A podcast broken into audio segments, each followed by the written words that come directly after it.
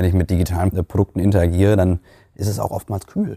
Ähm, dann, dann fühlt sich das eben auch sehr distanziert an. Und ich finde einfach, wenn ich auf mein Smartphone sehe, das ist mein täglicher Begleiter, der hängt in meiner Hosentasche ähm, und, und äh, ich beschäftige mich so viel damit, auch ein, durchaus mit einer emotionalen Intensität, dann dürfen die digitalen Produkte, die ich eben auch mobil habe, die müssten für mich auch mehr menscheln. Also denk von der Experience hin zur Technologie, weil Technologie gibt dir auch einfach nur mehr Möglichkeiten, um genau dieses Erlebnis zu erreichen. Im Grunde genommen sind wir doch alle Menschen, die nach Sicherheit in, in manchen Phasen suchen, nach Verbundenheit, nach Kompetenz erleben.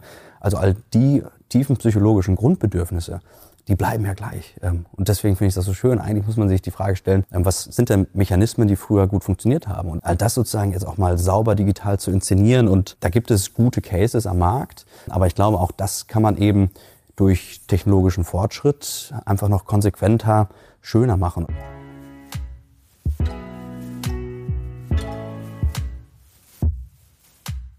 Herzlich willkommen zu meiner neuen Folge Different. Heute hatte ich Dustin Meissner, Creative Director von eTribes, zu Gast. Wir haben ganz viel über die Entwicklung des E-Commerce gesprochen, über das, was wir von Tante Emma aus der Vergangenheit lernen können, gepaart mit Technologie, Kontextualisierung und wie wichtig eigentlich eine Experience-Vision ist. Viel Spaß dabei. Dustin, herzlich willkommen in meinem Podcast Different. Schön, dass du da bist. Ähm, in meinem Podcast, gerade bei dem Begriff Different, geht es mir persönlich immer darum, dass ich glaube, dass man die Challenges der nächsten äh, Jahre und Jahrzehnte eigentlich nur noch mit etwas angehen kann, was es in der Vergangenheit noch nicht gab. Also quasi äh, gelernte Denkmuster eigentlich mal sein zu lassen und mit dem Infragestellen von neuen Glaubensansätzen und innovativen Dingen quasi in die Zukunft zu schauen. Und äh, wir kennen uns jetzt, weil wir beide bei eTribes arbeiten, ganz gut. Ich liebe die Zusammenarbeit mit dir und äh, finde uns verbindet dieser Pragmatismus, nur dass du noch dazu eine methodische und psychologische Fähigkeit mitbringst, auf Innovation zu schauen. Und darum soll es heute gehen. Und bevor wir aber voll einsteigen, ein paar Wörter zu dir. Ich bin Dustin, äh, Kreativdirektor bei eTribes. Ich leite unser Service Design und User Experience Design Team. Was ich gerade beobachte, ist im Endeffekt, dass das Corona-bedingt E-Commerce boomt wie nie zuvor. Also nicht nur, dass ähm, alles online irgendwo gekauft ist, sondern sogar, dass wieder Investitionsgelder in diese Branche fließen. Also gerade VCs und PEs, die wollten eigentlich alle nicht mehr ins Handelsgeschäft investieren, weil es so nicht skalierbar ist. Ne? Und aktuell so, boah, super, ne? da, da investieren wir richtig rein. Zalando bricht 30 Milliarden irgendwann, About You soll an die Börse gehen, habe ich gehört. All solche Sachen. Und trotzdem hast du mir letztens gesagt, es fühlt sich nach Stillstand an. Was waren deine Gedanken dahinter? Ich äh, empfinde das ähnlich. Ähm, ähm, und zum einen, ähm, was ja auch sozusagen gerade der Status quo ist, dass du äh, mit Shopify, mit Shopware, das heißt die Technologien werden auch für Unternehmen immer zugänglicher. Äh, es war noch nie so einfach vielleicht aktuell auch einen rudimentären Basic Online-Shop schnell zu launchen. Was man dann aber auch sieht, ist, dass sozusagen die ganzen Templates, Konfigurationsmöglichkeiten, all das ähnelt sich. Ähm, und ich, ähm, ich weiß nicht, wie es dir geht, aber wenn du mal so bei kleinen D2C-Brands ähm, in den Checkout gehst, äh, da siehst du, das ist zu 90 Prozent alles äh, Shopify. Und der ist ja ein Standard-Checkout. Und es fühlt sich gleich an, es sieht gleich aus. Und ich sehe einfach, ja, auch wenn ich äh, in gewissen Luxusmoden mal digital stöber und in den Online-Shop reingehe, dann fühlt sich das alles sehr, sehr ähnlich an. Also wir haben nicht mehr die, die ähm, einzigartige Markeninszenierung, ähm, die wir vielleicht auch, auch ähm, sozusagen auch früher aus dem stationären Handel kennen. Ne? Also wo sich große ähm, ähm, Händler oder auch große Marken einfach sehr, sehr differenziert haben ähm, und einfach durch diese, ich will nicht sagen Standardisierung, aber ein Stück weit ist es auch das, ähm, sehe ich einfach, dass es so viele Ähnlichkeiten da draußen gibt. Also manchmal hat man das Gefühl, du kannst das Logo oben austauschen und es passt immer noch. Ähm, und das finde ich irgendwie schade. Auf der einen Seite ist es natürlich ähm, auch, auch gut, weil Kunden gewöhnen sich dran, ähm, dass der Checkout immer gleich ist, dass sozusagen eine Suche immer ähnlich funktioniert. Also Funktionalitäten in der Bedienung haben mittlerweile so einen Standard in der Interaktion. das finde ich auch erstmal gut aus Kundensicht, weil Kunden sich daran gewöhnt haben, das gelernt haben. Aber gleichzeitig sehe ich einfach, dass sozusagen die, die, die Brand Experience, die User Experience ähm, oftmals sehr, sehr ähnlich ist. Und das beobachte ich einfach, finde es total spannend. Ähm, aber ich denke einfach auch aus diesem Bauchgefühl heraus, ähm, dass sozusagen auch der nächste Schritt ähm, in der Innovation von E-Commerce nicht unbedingt ähm, virtu virtuelle Realität ist oder ähm, noch ganz andere fancy Dinge. Ich glaube, das dauert alles noch, bis das auch wirklich in der Realität, im, ähm, sozusagen in der täglichen Experience angekommen ist. Ich glaube, dazwischen gibt es noch einen anderen Schritt. Und das ist total spannend, einfach mal darüber zu philosophieren, was könnte dieser Schritt sein. Also wir sprechen auch ab und zu mal über Live-Shopping, ne, was da aus Asien gerade herüberkommt. Und auch das ist ja eigentlich kein, kein ähm, sag ich mal, neues, kein neuer Service-Gedanken, weil das kennen wir auch früher von QVC. Aber auf einmal mit, mit äh, digitalen Technologien und einer ganz anderen User Experience gedacht, kommt doch wieder was Neues heraus. Ähm, ich finde es einfach total spannend, das mal zu, äh, zu beobachten. Ähm, und lass uns da gerne einfach mal die, die Gedanken kreisen lassen und philosophieren, ähm, was es dafür vielleicht auch Möglichkeiten gibt. Hm, jetzt schauen wir beide ja wirklich auch schon auf gute zehn Jahre E-Commerce zurück. Zwei Gedanken, die mir bei der Betrachtung mal wieder helfen. Also zum einen, jetzt hast du gerade ähm, Shopify, Shopware angesprochen. Aus meiner Sicht, das sind halt Standard-Shop-Systeme. Und ne, ich glaube, es ist wichtig immer zu verstehen, deren Geschäftsmodell ist es, dass eine Funktion auf eine breite Masse funktioniert und allerdings der individuelle Erfolg heutzutage funktioniert ja in der Regel genau andersrum. Du brauchst mindestens eine Sache, die dich echt unique macht und eigentlich abhebt von dem Rest. So, ne? Und da, das heißt, da, prellen eigentlich Welten aufeinander. Und der zweite Punkt, ähm, das war 2014, als Tarek äh, Müller About You gelauncht hat, hat er in seiner Keynote darüber gesprochen, es gibt so ein historisches Experiment von einem Professor, der Mann und Frau in ein Einkaufszentrum schickt. Ne? Und Mann braucht 30 Minuten, hat sich für 80 Dollar eine Hose gekauft, war wieder raus. Und die Frau geht ins Einkaufszentrum, verbringt drei Stunden, läuft in 1000 Läden, hat fast 400 Dollar ausgegeben und ist quasi auch glücklich. Und sein Satz zum Schluss war, E-Commerce ist männlich. Und das ist mir so stark im Kopf geblieben, ne, dass wir eigentlich aus der Conversion-Optimierungssicht, aus dem, okay, weil Kunden sind so teuer, überhaupt in den Online-Shop zu bringen, ah, lass sie ja nicht irgendwie links und rechts gucken, nicht verwirren und so weiter.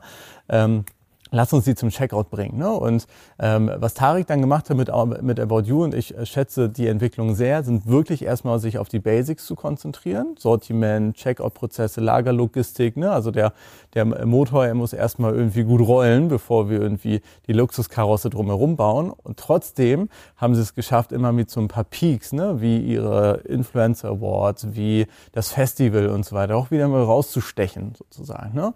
Und, äh, und trotzdem sieht About You manchmal auch hat auch den Warenkorb oben rechts und all solche Sachen. Also trotzdem ist es ein Produktkatalog. Ne? Also guckst du ins Listing, siehst du halt tausend weiße Sneaker.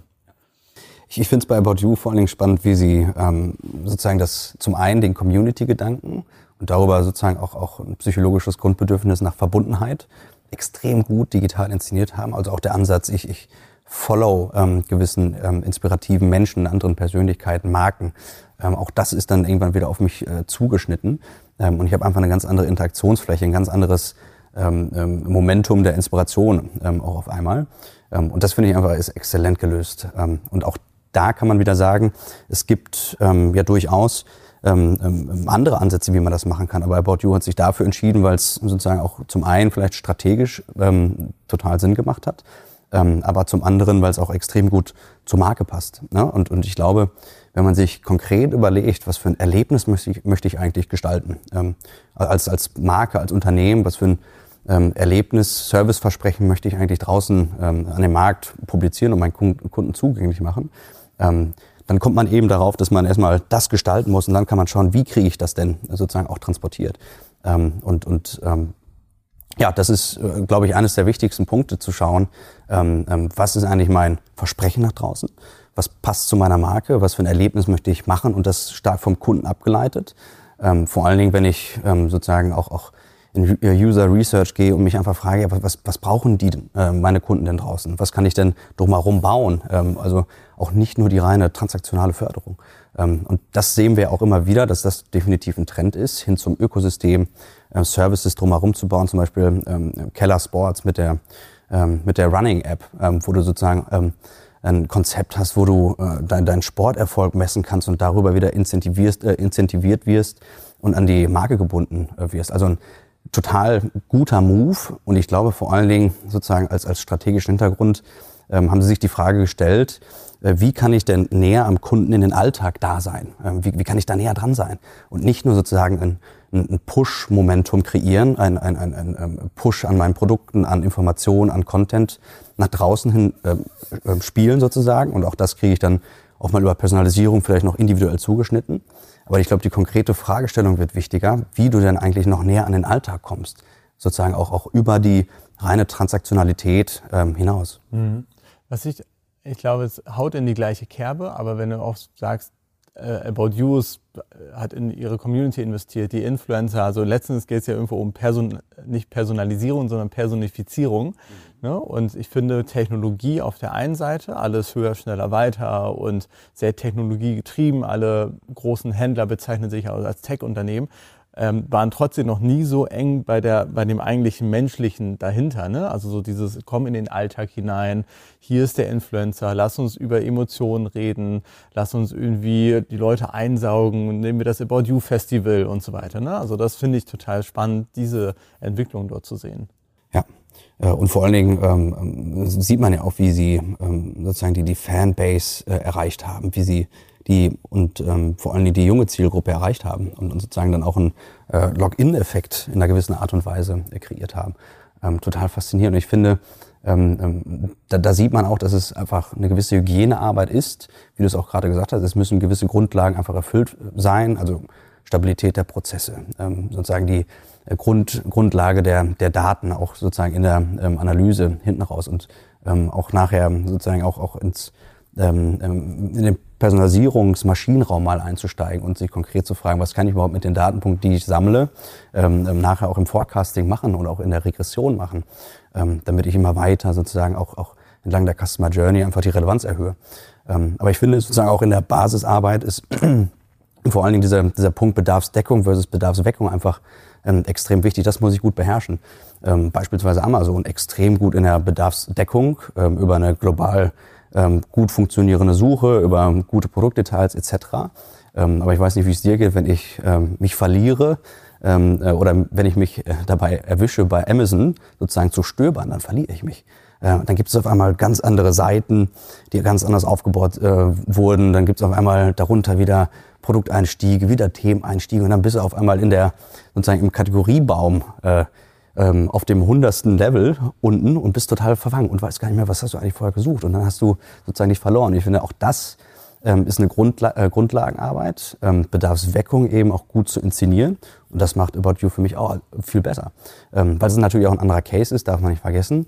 Ähm, aber das Gefühl, dass du immer mal wieder ähm, sozusagen, äh, kann man auch Cross-Inspiration nennen, ne? also immer wieder weiter getriggert wirst, aber auch thematische Zusammenhänge hast das finde ich eben einen interessanten Ansatz ähm, und nicht einfach, äh, kennen wir alle, ähm, wenn wir ähm, auch über Personalisierung sprechen, Buzzword wie, wie äh, äh, seit, seit sechs, sieben, zehn Jahren vielleicht auch. Ähm, ähm, und dann ist es eben nicht nur eine Recommendation Engine auf der Produktdetailseite einzubinden und ich habe irgendwie ähnliche Produkte, die dazu passen. Meistens passen sie eh nicht. Ähm, aber sozusagen den Ansatz, aber auch thematisch tiefer einzusteigen, genau zu verstehen, was der Kunde gerade sucht, ihn dann weiter in den Funnel zu lotsen, wieder zurück zu lotsen, dann das richtige Produkt anzubieten. Das ist, glaube ich, die Exzellenz. Und davon können ganz viele andere Händler und Marken, glaube ich, ganz viel lernen. Mhm. Viele Unternehmen stehen aber genau an dem Punkt, wie, wie, wie entwickeln sie sich weiter? Also wie, ne, also was, was ist in der Vergangenheit passiert? Dieses typische ähm, Best Practice denken. Ich nehme hier einen Baustein, diesen Baustein, diesen Baustein und packe das alles Neues zusammen. Bin ich trotzdem nur so bestenfalls so gut wie alle anderen, aber halt auch noch nicht weiter.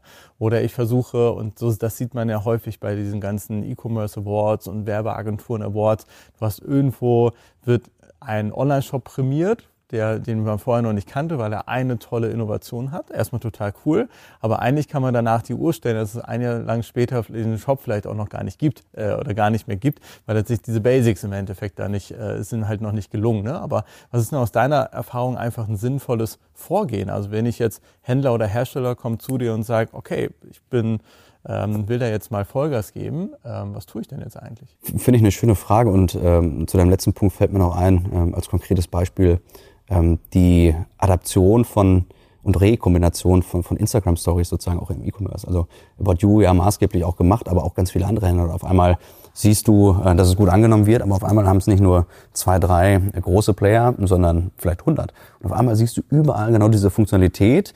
Äh, mittlerweile ist ja auch nichts Innovatives Neues mehr, sondern in gewisser Maßen auch, das ähm, ist glaube ich ganz interessant, einfach hat sich hin entwickelt von der Innovation zum Hygienefaktor oder zu einer Hygienefunktionalität, die einen gewissen Standard dann irgendwie definiert. Wenn ich das weiterspiele, wenn jetzt auf einmal jeder ähm, Instagram Stories auch irgendwie einbindet, dann ist es das ja auch nicht mehr. Dann, ähm, dann, dann hast du eben eine Sättigung in gewisser Art und Weise.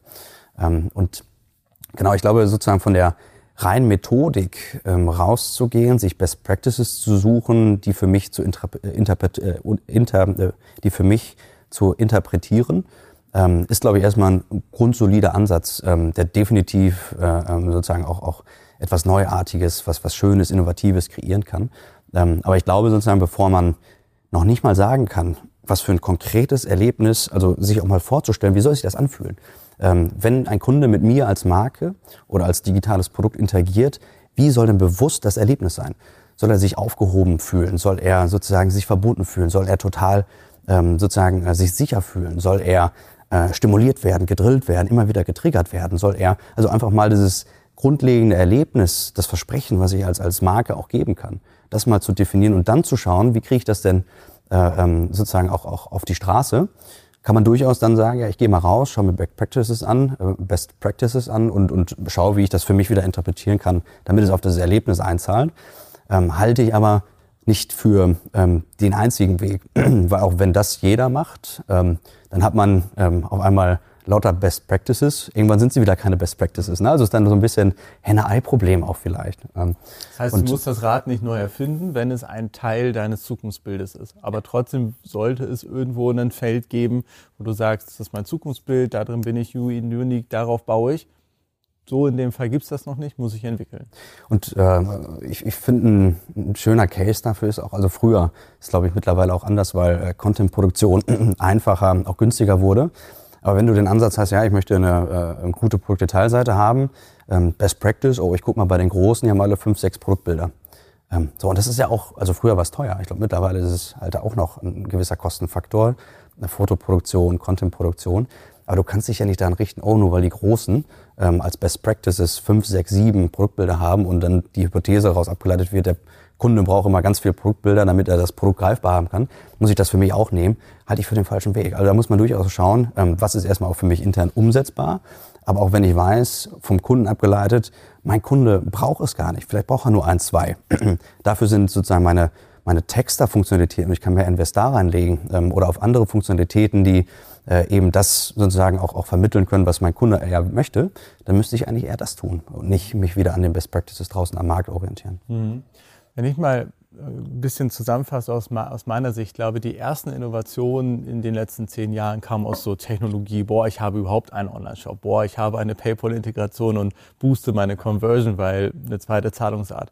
Dann kam das ganze Thema Content, aber auch sehr, sehr maschinell getrieben, weil der SEO-Algorithmus von Google gesagt hat, ich brauche Storytelling auf der Seite, okay. Und dann hat Google angefangen zu sagen, dass so dieses Verhalten interpretiert wird, Verweildauer auf Seite, ähm, Klickpfade und so weiter ist das Ranking. Aber jetzt eigentlich kommst du ja an den Punkt, äh, dass du sagst, und jetzt pack nochmal Gefühl drauf, sozusagen. Ne? Und gucken, ob das maschinenlesbar ist. Aber so grundsätzlich finde ich das eigentlich, A, von der Idee her finde ich das persönlich sehr, sehr schön. Aber ähm, wie du schon sagst, es haben auch schon einige Unternehmen sind auf einem ganz guten Weg hin. Ne? Und ich glaube sozusagen, das ähm, pack mal Gefühl drauf, ähm, kann man ja auch durchaus sagen, es muss ein bisschen mehr menscheln. Ähm, also es ist mein persönliches äh, Empfinden zum, äh, wenn ich mit digitalen Produkte, äh, Produkten interagiere, dann ist es auch oftmals kühl ähm, dann, dann fühlt sich das eben auch sehr distanziert an, sagt man ja auch. Ne? Also es, äh, zum einen emotional, aber auch ähm, von einer gewissen Räumlichkeit, die ich irgendwie habe. Und ich finde einfach, wenn ich auch mein Smartphone sehe, das ist mein täglicher Begleiter, der hängt in meiner Hosentasche ähm, und, und äh, ich beschäftige mich so viel damit, auch ein, durchaus mit einer emotionalen Intensität, dann dürfen die digitalen Produkte, die ich eben auch mobil habe, die müssten für mich auch mehr menscheln. Ähm, die Frage ist, möchte das jeder Kunde? Nee, ich glaube, ganz viele Kunden wollen auch eben die Distanz haben. Ich möchte einfach nicht zu sehr ähm, auch begleitet werden. Ähm, und es darf nicht immer menscheln, aber für gewisse Cases ist das, glaube ich, auch ein, ähm, definitiv eine Herausforderung, einfach die Interaktion mit einem digitalen Produkt viel, viel mehr äh, Menschlichkeit zu verleihen. Kommt irgendwann dein persönlicher Avatar, der um dich herum schwebt, den du vielleicht virtuell irgendwo siehst und sagst, hey Dustin, schön, hast du heute Nacht gut geschlafen. Ich habe dir hier schon mal deine Einkaufsliste für deinen Samstag-Einkauf bei Rewe vorbereitet. Ja, man merkt ja sowas, in, in äh, Asien ist das äh, teilweise wirklich gang und gäbe, weil die, ähm, ich habe auch letztens, mal eine, äh, letztens eine tolle Doku gesehen, wo es dann darum ging, dass das Phänomen in, in, äh, in Asien oftmals so ist, dass Menschen alleine sind, isoliert, einfach viel arbeiten, aber sozusagen diese menschliche Nähe nicht haben. Und dafür gibt's teilweise auch Dienstleistungen von Menschen, um einfach mal ähm, ähm, miteinander zu kuscheln. Ne? Also, also das ist auch ein Geschäftsmodell geworden äh, in, in, in Asien. Ähm, und ich glaube auch sozusagen dieser Ansatz, dass ich einen digitalen Avatar habe, irgendwas Menschliches, ist ein Ansatz. Ich bin ganz persönlich, mich gruselt das etwas. Ähm, ich möchte nicht meinen äh, gestalteten Avatar da gerade haben und er weckt mich, möchte mich dann doch lieber von meiner Freundin wecken lassen. Ähm, ähm, aber die Menschlichkeit kann mir dann auch im Zweifel keiner nehmen. Aber durchaus, also die Frage ist ja, wie kann ich einzelne Interaktionsmechanismen auch einfach viel, viel menschlicher machen? Ne? Ist das sozusagen auch, auch dieser Trend, kennt man auch mittlerweile auf, auf jedem Webshop äh, einmal so, so ein Chat eingebunden. Und da plöppt etwas auf ähm, und dann ist da Max Mustermann, ähm, der sagt, ich bin für dich da.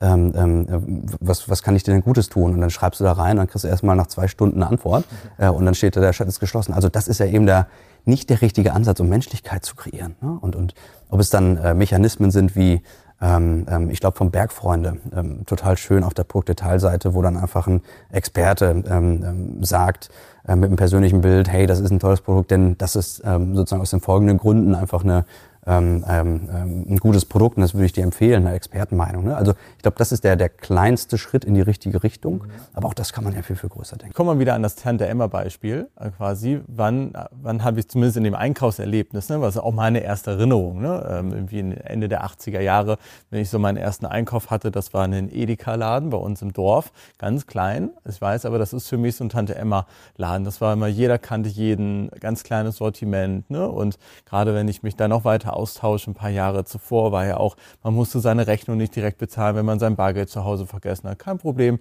Stefan, ich weiß ja, ne, deine Eltern kommen dann morgen und zahlen das sozusagen. Ne? Also das war ja, da wurde einem ja jede Sorge an sich genommen. Ne? Es war sorgloses Einkaufen. Ich wusste, Tante Emma hat mir genau das Sortiment, also das, was Tante Emma einkauft, scheint das richtige Sortiment zu sein. Da ist alles dabei. So, ne, es liegt an den richtigen Stellen. Sie begrüßen mich per Namen. Äh, ich muss nämlich nicht mal meine Rechnung direkt zahlen und so weiter. Ne? Und ich finde, dass äh, diese, dieser Gedanke an früher, ähm, der, also äh, definitiv hat ja Tante Emma nicht überlebt. So, also dieser ganz kleine, vielleicht noch irgendwo in so einem Kiosk vielleicht. Ähm, aber dann kamen die, nach Tante Emma kamen die großen Shoppingketten, dann kamen die kleinen Online-Shops, kamen die großen Online-Shops und jetzt sind, also dann nach den, dann kamen die kleinen Plattformen, jetzt kamen die großen Plattformen. Alleine das sind eigentlich so Iterationen wie die letzten 10, 15 Jahre, die man eigentlich so sieht. Ähm, ja, und, also, und meine Frage ist, was können wir nicht eigentlich viel mehr von Tante Emma, also kommt Tante Emma wenn Tante Emma jetzt noch in die Plattform kommt, das fühlt sich eigentlich ganz gut an. Finde ich auch, fühlt sich unglaublich gut an. Also ähm, auch ich kenne es ja noch aus, aus frühen Kindheitstagen, wenn du ähm, ähm, sozusagen Tante Emma oder auch in manchen Kiosken oder auch, auch kleinen Supermärkten, wo du einfach ein total vertrautes ähm, Verhältnis du hast, kommst da rein und du fühlst dich aufgehoben, du fühlst dich verstanden. Ja? Ähm, und dann kommst du irgendwie als, als, ähm, ähm, als Mensch rein ne? und nicht nur als, als vielleicht Zahl in der Web-Analytics, ähm, sondern du wirst geschätzt, du, du wirst wahrgenommen, du wirst gut behandelt, du ähm, ähm, kannst, wie du gesagt hast, ne? also wenn du nicht gerade genug Geld hast, dann kannst du vielleicht irgendwie morgen Zahlen anschreiben lassen. Ähm, wenn du einen Wunsch hast, kannst du es äußern und Tante immer versucht dir das auch zu organisieren oder sagt, ja, guck mal hier, ähm, das, das würde ich eher machen, ähm, ähm, ähm, an deiner Stelle würde ich eher lieber das Produkt kaufen etc. Also ich glaube, sozusagen das grundlegende Gefühl, was Tante Emma äh, geschafft hat, ist ähm, ähm, ein, ein, ein total schönes ähm, Gefühl. Ähm, und ähm, wenn du versuchst, das zu digitalisieren, ähm, ist es, glaube ich, ein unglaublich guter Case, ähm, das zu schaffen. Jetzt kann man sich auch durchaus die Frage stellen, wenn jetzt Amazon beispielsweise sagt, ja, ich möchte auch mehr, es muss mehr menscheln in der Beziehung ähm, ähm oder in der Interaktion mit meinem Produkt, ähm, setze ich mal das Tante-Emma-Prinzip drauf, ähm, dann glaube ich, kann es auch durchaus sozusagen sein, dass du ähm, viele Kunden verschreckst, weil sie eben ähm, das noch nicht kennen. Aber das gehört einfach auch für mich ähm, ähm, zu einer Innovation ja auch durchaus dazu. Ne? Also auch dieses langsam Aufsteigen äh, und erstmal das Unbekannte und ein typischer Change-Prozess meinetwegen auch. Aber es ist ein unglaublich schöner Ansatz. Sozusagen, wenn ich das sozusagen kombiniere, einen Ökosystemansatz, einen Plattformgedanken, dafür aber ganz viel Wert drauf lege, wie eigentlich die Experience ist, mit dem Tante-Emma-Gedanken vielleicht auch rein, ähm, ist das, ähm, glaube ich, ein total schöner Case. Wenn ich das noch ein bisschen mehr schneide äh, und so in den einzelnen Situationen bei Tante Emma wenn ich mir die so vor Augen fühle, ein paar Sachen sind ja schon, entwickeln sich die Richtung. Du musst nicht direkt zahlen, du kannst auch anschreiben lassen. Das haben die Payment-Systeme, ja. glaube ich, schon ganz gut hinbekommen. Ratenkauf, genau. So, ne? Und dann, ah, guck mal, ich habe mir, ich habe dir hier schon mal deine Lieblingswurst zur Seite gepackt. Ja, das sind Personalisierungsansätze, aus einem Riesensortiment ein kleines Sortiment zu machen. Da fängt es aber schon an. Also aus meiner Sicht ist es dann eher eine Darstellungsebene anstatt echtes, ich habe dir was zur Seite gelegt. Also ich kenne eigentlich gar keinen richtigen Fall, wo ich reingehe in einen Online-Shop und ich sehe, ach cool, danke, mehr als diese fünf Artikel brauche ich gar nicht, auch wenn ich weiß, hier sind 500.000. Was ja nicht heißt, ich kann auch durch die nächste Tür durchgehen und da sind da 500.000. Ne? Aber so richtig, ich finde, an der es fehlt an der Konsequenz, äh, an der Konsequenz, wirklich das durchzuziehen. Ne? Ja. So. Und jeder versucht so ein bisschen und da ist vielleicht auch so dein Gefühl, dass du hast, wir stecken so in between und so geht es mir halt auch, wo ich einfach denke, wow. Und ich glaube auch, ähm, was mir gerade spontan noch in den Kopf äh, gestiegen ist, ähm, sozusagen der Wandel von, von SMS hin zu WhatsApp. Ähm, und sozusagen auch, auch SMS oder auch WhatsApp ist ja nichts anderes als ein digitales Produkt, was in einer gewissen Art und Weise das Erlebnis nach Verbundenheit auch irgendwie kreiert. Ne? Also ich, ich interagiere eigentlich mit Menschen. Ähm, ähm, ich, ich möchte dich anrufen, ich möchte mit dir schreiben. Und bei der SMS, ich weiß nicht, also wie du es empfindest, aber wenn man früher mit dem begrenzten Text, äh, Textzeichen, ja, das hatte was, aber ein anderes Thema. Ähm, ähm, und, und wenn man dann das, äh, wenn man dann eine SMS geschickt hat, das hat doch nicht sich menschlich angefühlt. Ne? Man musste irgendwie kleine Zeichen machen und ohne Bild und ohne, man hatte sozusagen nur den Namen da oben, weil man den eingespeichert hatte in ihren, in den eigenen Kontakt, äh, äh, in den eigenen Kontakten. Aber was jetzt WhatsApp raus, rausgemacht hat, ne? also das Erlebnis, ich habe ein ähm, äh, ich habe ein Profilbild, also was das auch schon ausmacht. Ne? Also wenn ich sozusagen mir vorstelle, ich schreibe dir eine SMS versus ich schreibe dir eine WhatsApp oder eine Slack, ähm, dann ist das ja ein ganz anderes Gefühl.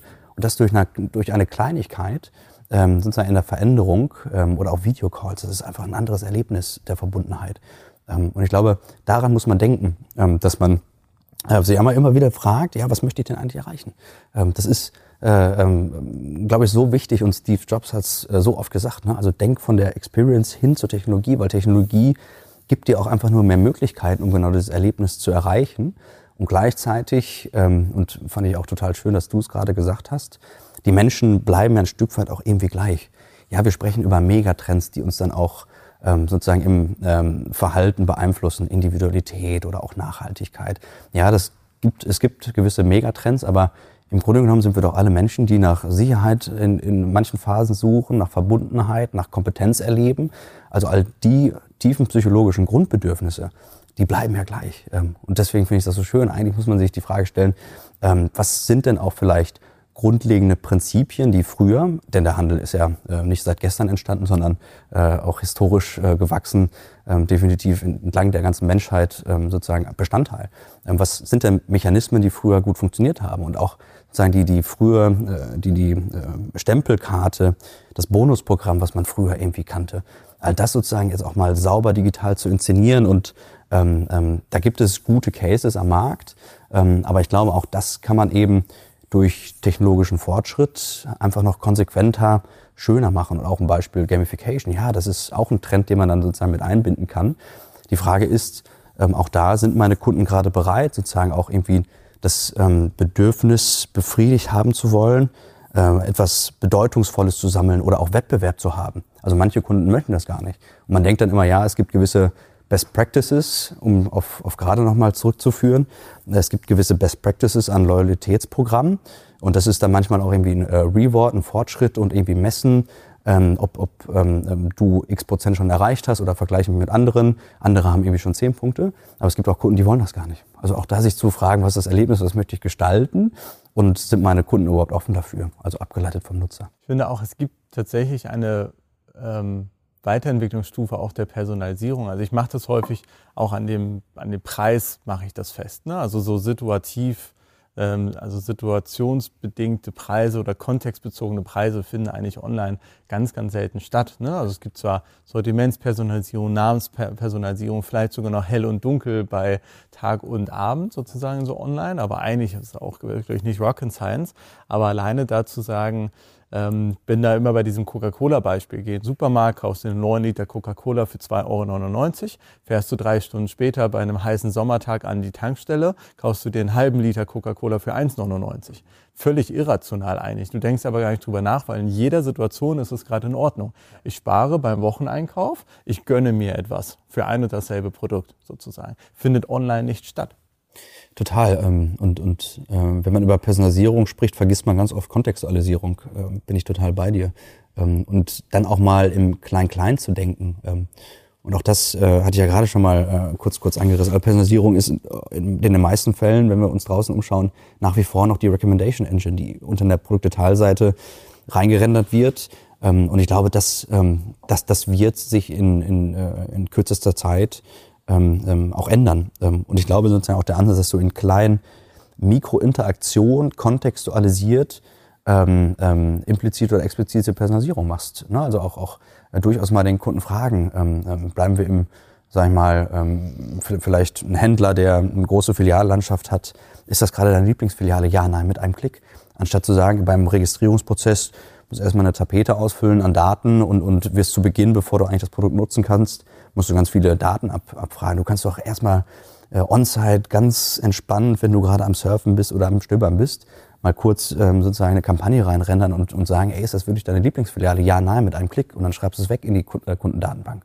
Also auch das, eine Interaktion ganz anders zu denken, ähm, ähm, sind, glaube ich, in, der nächsten, äh, in den nächsten Schritten ein wertvoller Ansatz, um Personalisierung auch ganz anders zu inszenieren. Und auch da wieder ähm, glaube ich, wenn ich das mal vergleiche mit einer Journey im stationären Geschäft. Ne? Also wenn wir mal das Gefühl hatten, wir hätten einen richtig guten Berater, richtig gute Beraterin, was macht die Person denn eigentlich aus? Komm rein in den Laden, ich werde begrüßt. Super, wenn sie mich kennt, sogar mit Namen. Oh, mega cool, freue ich mich. Danach werde ich erstmal in Ruhe gelassen, wenn die Person weiß, okay, der Stefan möchte erstmal stöbern sozusagen. Ne, aber wir wünschen uns ja immer dieses Gedankenlesen. Ne? Ah, okay, ich zweifle gerade und plötzlich steht jemand neben mir und sagt, ah, kann ich Ihnen helfen? Ne? Ah, gute Wahl oder so. Bis hin zu, alles klar, steht dir, steht dir nicht und dann sogar bis zum Kaufprozess irgendwo, ah, Kundenkarte, ja, nein, ich kann Ihnen noch was drauflegen, wollen Sie das und so. Ähm, ich glaube da, auch, auch da, ne, ich glaube, die Personalisierung heutzutage ist rein technologisch getrieben wie, wie kann man Daten analysieren, was gibt's für Machine Learning Algorithmen, anstatt zu sagen, welches Zielbild will ich denn eigentlich emotional erreichen. So, ne? Und ja, vielleicht gibt es da noch ein Delta zwischen, weil manchmal die Technologie doch nicht so weit ist, dann das Investment nicht eingegangen werden kann, aber trotzdem alleine diese Gefühlsvision zu entwickeln von meinem digitalen Produkt ich kenne kaum ein Unternehmen, das das für sich so klar schon mal definiert hat und dann ist auch akzeptiert, dass sie sagen, gut, sind wir heute noch nicht, aber lass uns doch selber daran arbeiten, dass wir diesem Zielbild quasi immer näher kommen. Und ich finde, ähm, auch wenn ich an Airbnb denke, machen die, machen die das schon ziemlich gut. Ähm, und und äh, man, man kennt ja so die typische Value Proposition von Airbnb, die aber auch schlussendlich durch den neuen Branding-Ansatz, ähm, dass, dass jeder sich, egal wo er ist, wie zu Hause fühlen soll. Ähm, ne? und, und das dann ins Digitale transportiert. Und äh, das ist, finde ich, nach wie vor ein, äh, ähm, eine Herausforderung, wenn du eigentlich nur Intermediate bist, wenn du Vermittler bist, ähm, sozusagen, weil, weil äh, Airbnb ja erstmal keine eigenen Immobilien hat, sondern eigentlich nur vermittelt die aber trotzdem über die Vermittlung dieses Gefühl gibt. Also das muss man erstmal schaffen. Ähm, und dann entlang der ganzen ähm, Customer Journey, wenn du das digitale Produkt nutzt, wenn du dann sozusagen in der Immobilie, die Airbnb nicht gehört, die dir nicht gehört, zufrieden bist, dann auch mit dem Feedback-System der Bewertung. Ähm, als ich äh, sozusagen auch letztes Mal ein Airbnb genutzt hatte und letztens die App nochmal geöffnet habe, habe ich gar nicht gesehen, dass äh, sozusagen ich auch ein Feedback bekommen habe ähm, ähm, dann bei der Immobilie, wo ich war, äh, haben dann die Besitzer gesagt, hey, das war ja total schön und, und klasse, äh, ähm, Dustin mit seiner Freundin, das äh, äh, war ein schönes Erlebnis, danke, dass ihr da wart, gern wieder. Auch das, also da menschelt's einfach. Ne? Also auch da diese ähm, äh, Verbundenheit, das äh, Community-Erleben, ähm, was alles ja schlussendlich ähm, ähm, dir als Konsument, als Nutzer zugutekommt, aber vor allen Dingen auch Airbnb als Marke. Mhm. Die klassische eBay-Bewertung von früher, alles gut, gerne wieder. Ja, alles gut, ja. Fünf Sterne. Fünf Sterne. Das erinnert mich auch ähm, an das, was aktuell auch in der Automobilindustrie passiert. Also Audi zum Beispiel hatte mich auch letztens mit unserem Kollegen Henning dazu ausgetauscht, der die Aldi, äh, Aldi die Audi Commerce Plattform an den Start gebracht hat. Ne? Und weil du meintest, fühl dich wie zu Hause, ist das ja da der Use Case. Ich ähm, parke meinen Audi in Hamburg am Flughafen, fliege nach New York, steige in den Audi und plötzlich die Sitzeinstellungen, die Spotify Playlist und so weiter, alles ist plötzlich mein, mein mein smoother Blinker, alles ist plötzlich da, wie, vor, wie bei mir vorher auch im anderen Audi. So, das ist das eine. Und dann aber auch ähm, situativ zu erkennen, okay, hast du gerade noch mal einen Bock, schneller zu fahren? Zahl fünf Euro. Hast du Bock irgendwie, dass ähm, jetzt gerade vielleicht noch andere Musik oder ein Film abgespielt wird, zahl noch mal zwei Euro und so weiter. Ne? Also ich finde, die, die Gedanken, die dort hinterstecken, gehen eigentlich auch in das gleiche, so dieses Wohlfühlgefühl. Ähm, und auf der einen Seite haben sie dann, ich finde, ich heben sie diese Rationalität des Preises raus. Boah, eigentlich habe ich jetzt echt gerade Bock, mit 30 PS mehr zu fahren. Ob das jetzt 5 oder 10 Euro kostet, ist mir dann wahrscheinlich egal in dem Moment. So, ne, anstatt eine Preisliste zu haben, wenn du dich ins Auto setzt, wollen sie heute für 3,99 Euro schneller fahren. Funktioniert, glaube ich, nicht so gut. Also würdest du das situativ eingeblendet bekommen. Also, also auch der Ansatz, ähm, das ist ja auch Kontextualisierung, ähm, genau. Ähm, dann, wenn es passend ist, dem Kunden das Richtige zu geben. Also ich glaube, das ist leichter gesagt als getan. Ähm, ähm, das ist auch in, in, einer gewissen Art und Weise der heilige Gral, genau das zu beherrschen. Und da muss man auch tief in den Maschinenraum ähm, gehen und, und äh, entlang sozusagen seines eigenen Service Blueprints das gut für sich äh, analysieren, aber dann auch bewusst gestalten.